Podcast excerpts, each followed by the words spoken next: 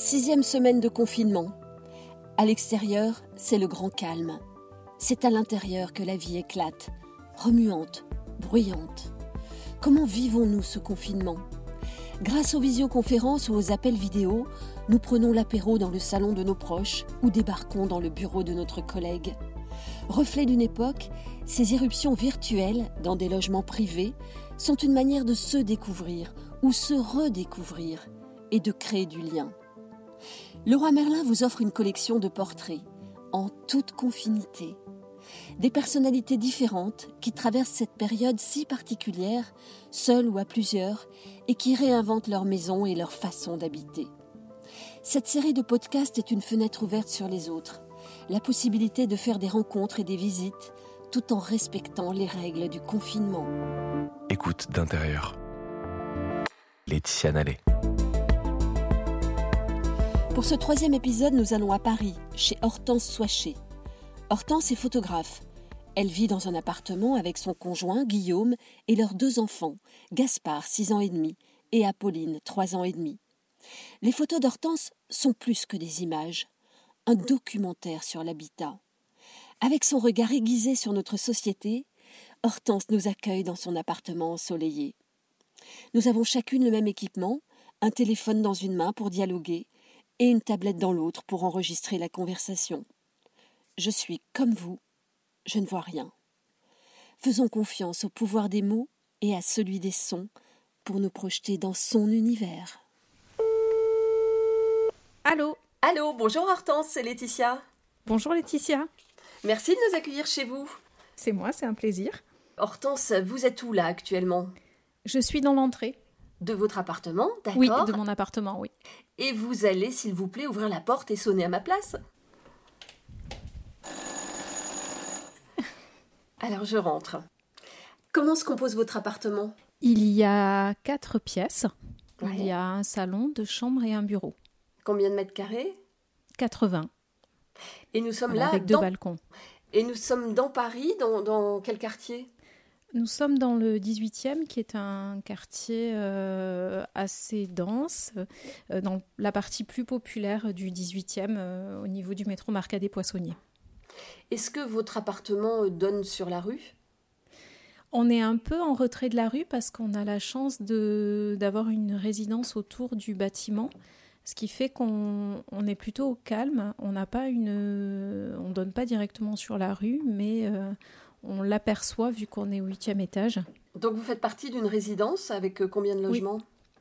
Euh, 400 à peu près, donc beaucoup de logements, essentiellement des familles euh, qui vivent là depuis assez longtemps pour la plupart.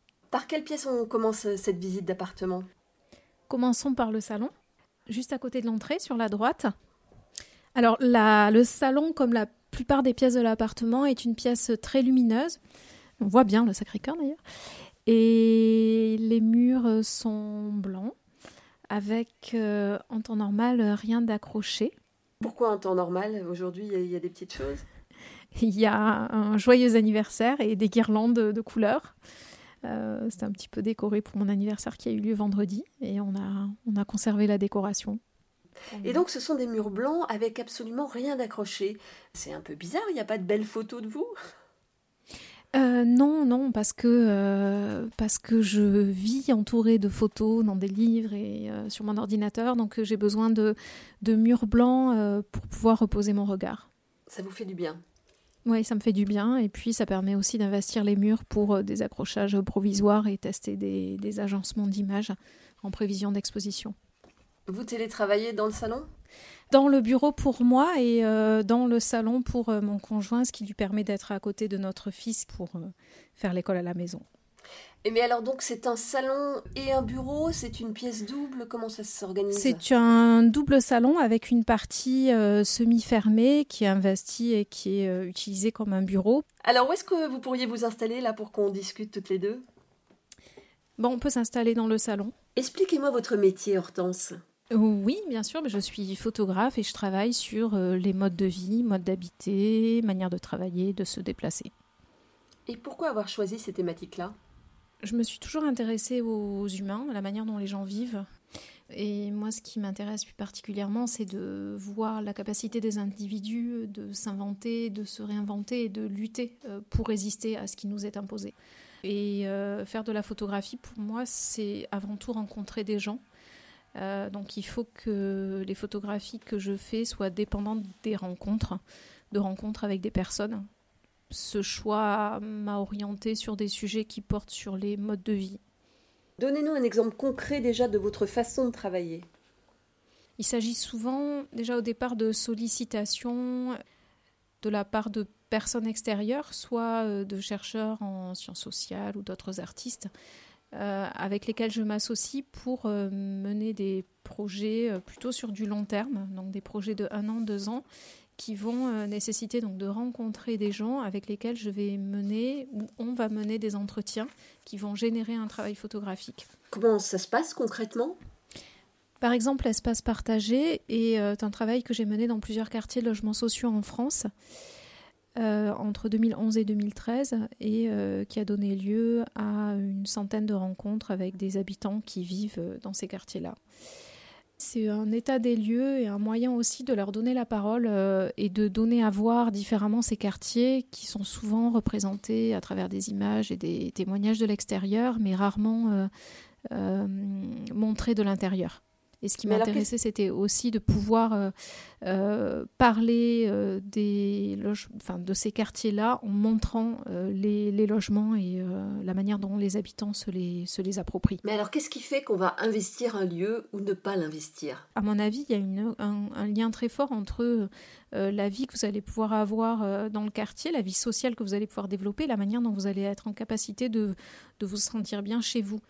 Euh, je me souviens notamment de cette habitante qui, euh, qui était arrivée euh, deux ans avant que je vienne faire des photographies. Et dans le logement, les cartons étaient toujours là. Elle n'avait pas ouvert les cartons parce qu'elle se sentait pas bien dans ce quartier et qu'elle avait qu'une hâte, c'était d'en partir. Pour elle, s'installer dans l'appartement, ça allait l'enfermer dans un lieu dans lequel elle avait juste pas envie de s'investir. Ce que vous faites, c'est un état des lieux. il y a presque un message politique. Oui, oui, oui, même si c'est pas assumé. Euh, en tout cas annoncé en tant que tel, oui, en tout cas, il y a une dimension critique, ça c'est sûr. Est-ce que vous avez fait un travail aussi euh, à l'étranger?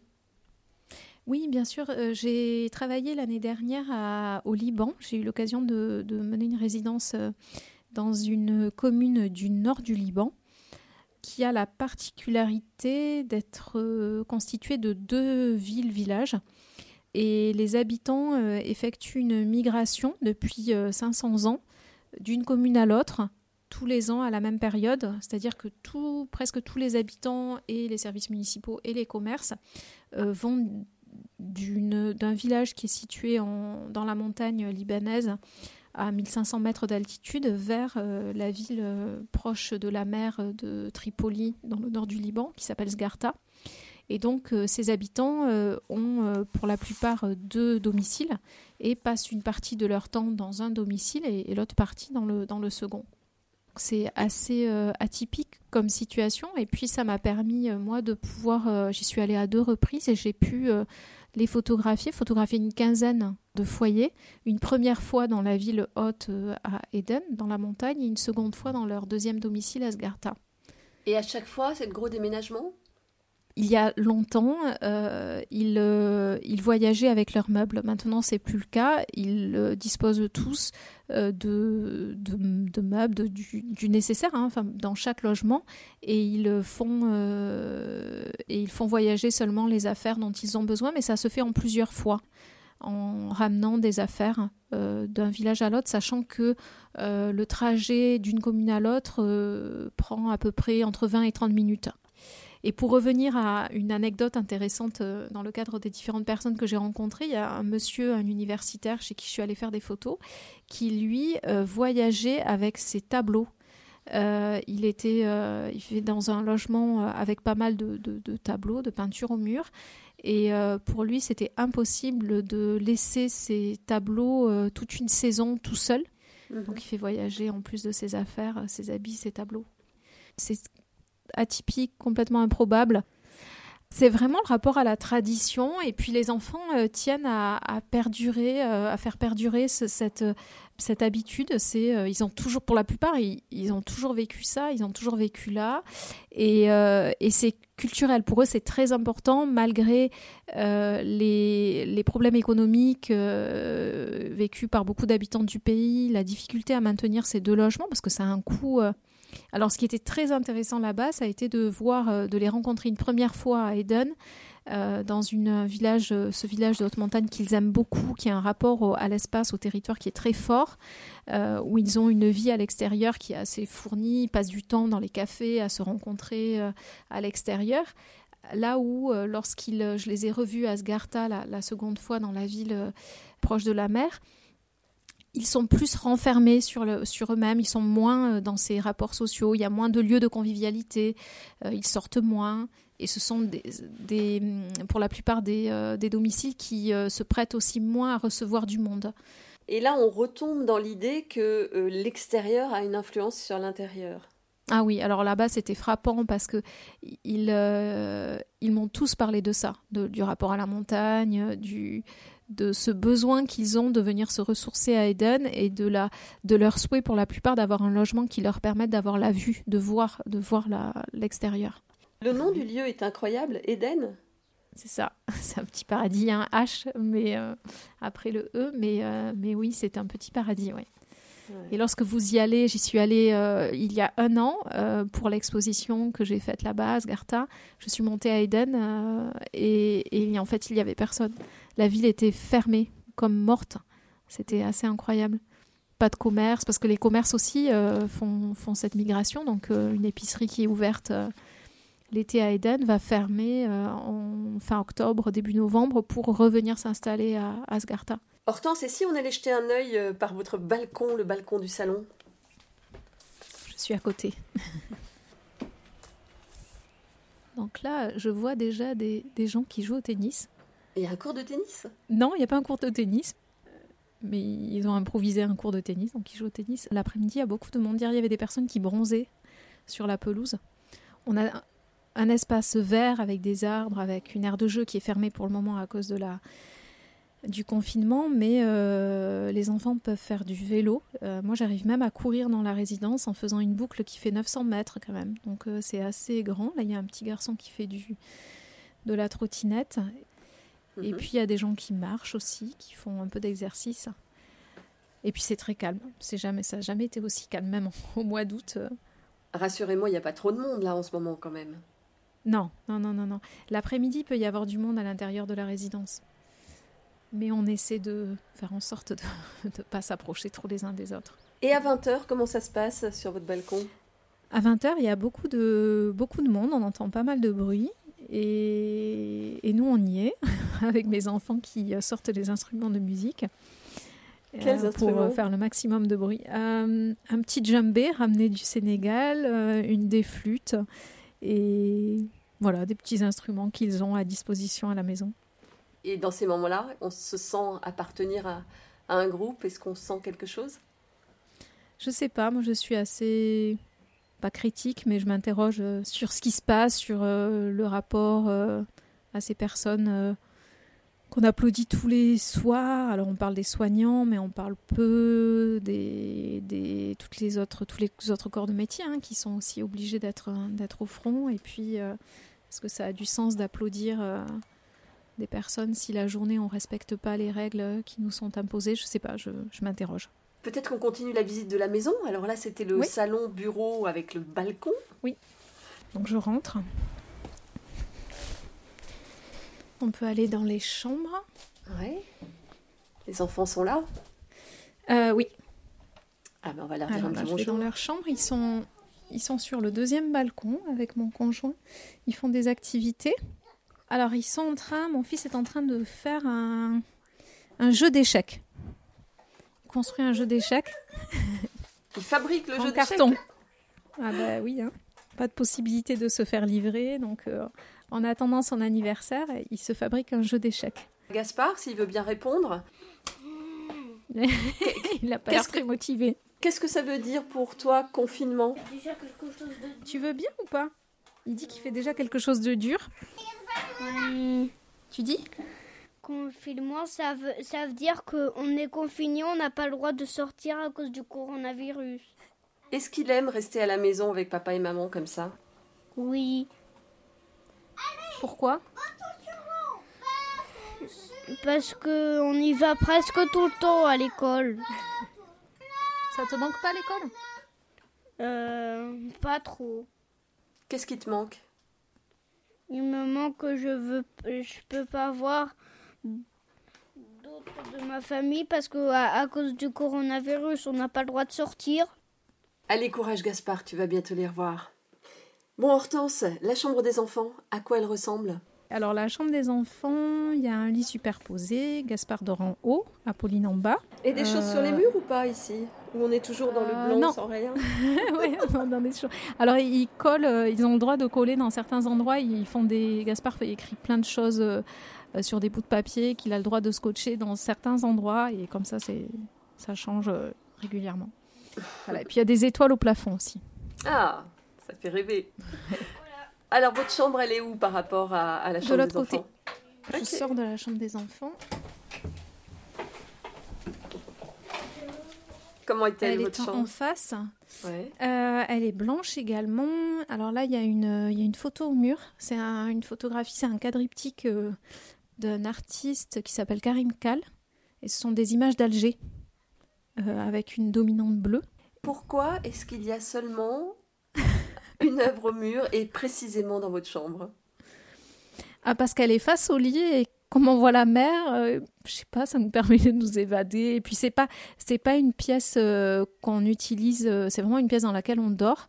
Moi, ça m'arrive de temps en temps d'aller y lire, mais c'est vrai que je me rends compte euh, que c'est une pièce que j'ai investie très peu, mis à part pour dormir. Mhm. Euh, parce que jusqu'à présent, on n'a pas eu la nécessité de s'isoler dans la chambre. Et moi, je me projette pas du tout. euh, je ne m'imagine pas installer mon bureau dans la chambre. Et donc, c'est une pièce où il y a aussi une bibliothèque avec euh, des livres, pas mal de jeux de société, et des BD, des guides, et puis des, des revues. Un gros tas de hard press qu'on hésite à jeter parce que ça prend de la place. Et puis euh, des romans euh, qu'on n'a plus la place de stocker entre le salon, le bureau et l'entrée. Et depuis le début du confinement, j'arrive pas à lire de romans. Alors qu'en temps normal, je lis toujours des romans, mais là en ce moment, je, je sais pas, j'y j'y arrive pas du tout. J'arrive pas à me projeter dans la dans la fiction. Je regarde des films, mais j'arrive pas du tout à lire des romans. Je comprends pas. Je sais Pourquoi pas pourquoi. Alors, racontez-moi votre organisation là pendant le confinement. Comment ça se passe? Lorsque j'ai du bruit, j'arrive pas à me concentrer. Donc Voilà. euh, voilà l'organisation. Ouais, ouais, ça a été. Ouais, ouais, ouais. Ouais. Et là, depuis le début des vacances, euh, mon mon conjoint est en vacances lui aussi, donc il s'occupe euh, toute la journée des enfants et moi, je peux de nouveau travailler. Mais en tant que photographe, en ce moment, vous pouvez plus sortir, faire des photos. Donc, comment ça se passe votre travail? Le travail de photographe, c'est pas que faire des photos. Il y a tout un temps qui est dédié à la post-production, déjà à l'editing, donc le choix des images, à euh, travailler sur les images, les retoucher, et puis aussi la préparation des projets euh, qui euh, va passer par des recherches, des lectures, des recherches sur d'autres travaux photos. Et puis je- j'enseigne aussi à l'université, donc je, prépare mes cours à distance et je fais du suivi individuel avec mes étudiants. Donc finalement ce temps-là, je le mets à profit pour m'occuper de toute cette partie-là que je fais d'ordinaire en étant à mon bureau assise et non pas à l'extérieur. Est-ce qu'au cours de vos travaux, Hortense, vous avez remarqué un lien ou une façon particulière d'habiter cette pièce qu'est la chambre? Oui, j'ai eu l'occasion euh, d'aller euh, notamment photographier euh, une communauté de manouches qui euh, habitent à Saint-Denis dans un quartier qui est situé sur un terrain où ils habitaient avant en étant dans des caravanes et avec euh, l'aide d'un bailleur qui s'appelle Habitat Solidaire, ils ont euh, construit, co-construit des petites maisons euh, qu'ils habitent maintenant en ayant toujours les caravanes ou les camping-cars à proximité. Et pour plusieurs d'entre eux que j'ai eu l'occasion d'interroger, ils ils parviennent pas à dormir et à investir leur maison pour, pour y passer la nuit. Donc ils continuent à dormir euh, dans la caravane. Donc ce sont souvent des, des pièces qui sont pas occupées parce que euh, parce qu'il pour eux il y fait trop chaud et si c'est pas imaginable euh, d'y dormir tout simplement. Mhm. Après, il y avait aussi des chambres qui sont euh, transformées un peu en musée. Euh, je me souviens de photographies faites euh, avec des femmes gitanes à Carcassonne et dans une cité vivent des, gitans. Il y avait une chambre qui, qui apparaît pas euh, dans le livre ni dans les expositions que j'ai faites parce que parce qu'elle elle était un peu euh, comme à la mémoire d'un habitant, du père de la famille euh, décédé quelque temps avant. Et donc, il y avait, il y a sur cette photo une énorme, un énorme poster de ce monsieur décédé et toute la chambre est un peu à la mémoire de cet homme. Donc c'était totalement improbable. Finalement, pas une chambre dans laquelle on a envie de dormir, mais plutôt une chambre dans laquelle on va aller se recueillir. Une autre question qui n'a rien à voir, mais est-ce que ce confinement vous a donné envie de changer des choses dans votre, dans votre maison, dans votre façon d'habiter cet appartement? Je me rends compte que euh, on ne prend pas le temps parce que c'est c'est pas dans notre nos habitudes de euh, de passer du temps chez nous et euh, de se de passer du temps à réorganiser notre logement parce que finalement dès qu'on a du temps on, on s'en va. Enfin les étés on les passe ailleurs les vacances on les passe ailleurs. Et donc là on se retrouve dans une configuration où on a du on peut dégager du temps pour faire ça. Donc ça nous invite un peu à imaginer comment euh, on pourrait éventuellement euh, euh, rendre l'appartement encore plus modulable pour y faire ce qu'on souhaite y faire, donc rendre possible la projection d'un film sur un mur ou encore comment faire davantage d'espace pour pouvoir faire de la gym tous les quatre dans le salon ou euh, faire de la place pour rendre les balcons plus, plus habitables. hein. Euh, depuis le début du confinement, on y prend les goûters ou parfois mes enfants y mangent le midi. Donc euh, on a fait avec ce qu'on avait autour de nous et euh, euh, les magasins de bricolage et de décoration étant fermés, il a fallu aussi euh, apprendre à faire preuve d'inventivité pour transformer les lieux euh, avec euh, ce dont on dispose euh, chez nous. Donc juste à côté, c'est la cuisine. Ouais. Une cuisine aussi lumineuse, j'imagine, puisque tout l'appartement a l'air très lumineux. Ouais. Ouais, ouais, il y a trois grandes fenêtres avec euh, un- une table haute qui longe les fenêtres et qui du coup donne sur les voies ferrées. Notre idée lorsqu'on a on a visité cet appartement il y a 13 ans et qu'on a décidé de le prendre, c'était vraiment euh, d'imaginer une table de cuisine qui reproduit ce qu'on vit lorsqu'on est dans le train, au wagon, au restaurant. Vous êtes sur ces tables qui donnent euh, qui vous donne accès au paysage que vous traversez. Ben, nous, on a voulu reproduire l'inverse chez nous. Donc, depuis notre table à manger qui est haute et qui donne sur les voies, on voit les trains passer.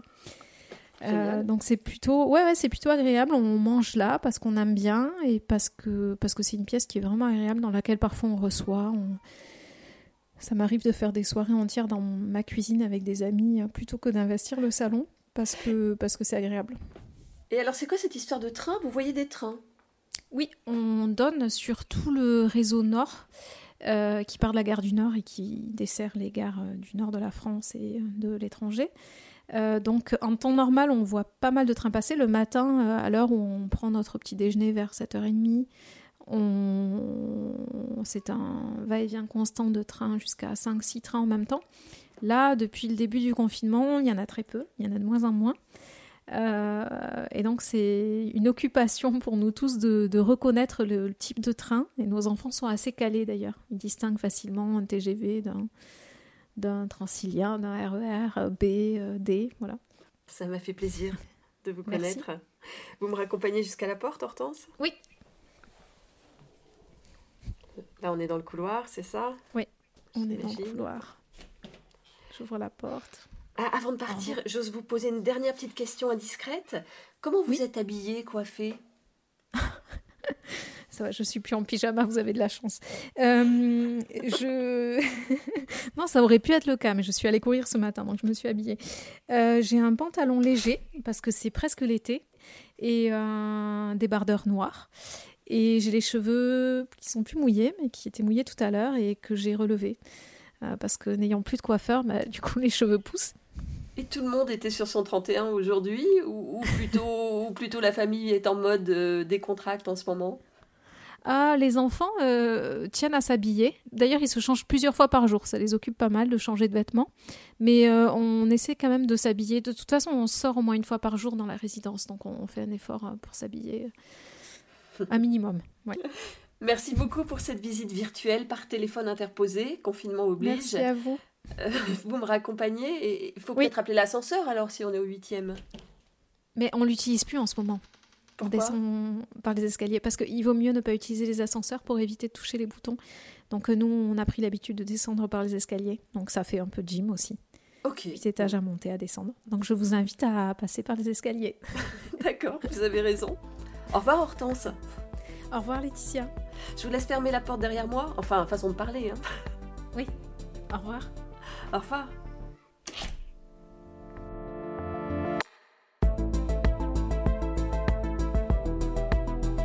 Écoute d'intérieur. Un podcast Leroy Merlin. Réalisation Vivian Le Cuivre. Une production Brainsonic et Laetitia Nallet.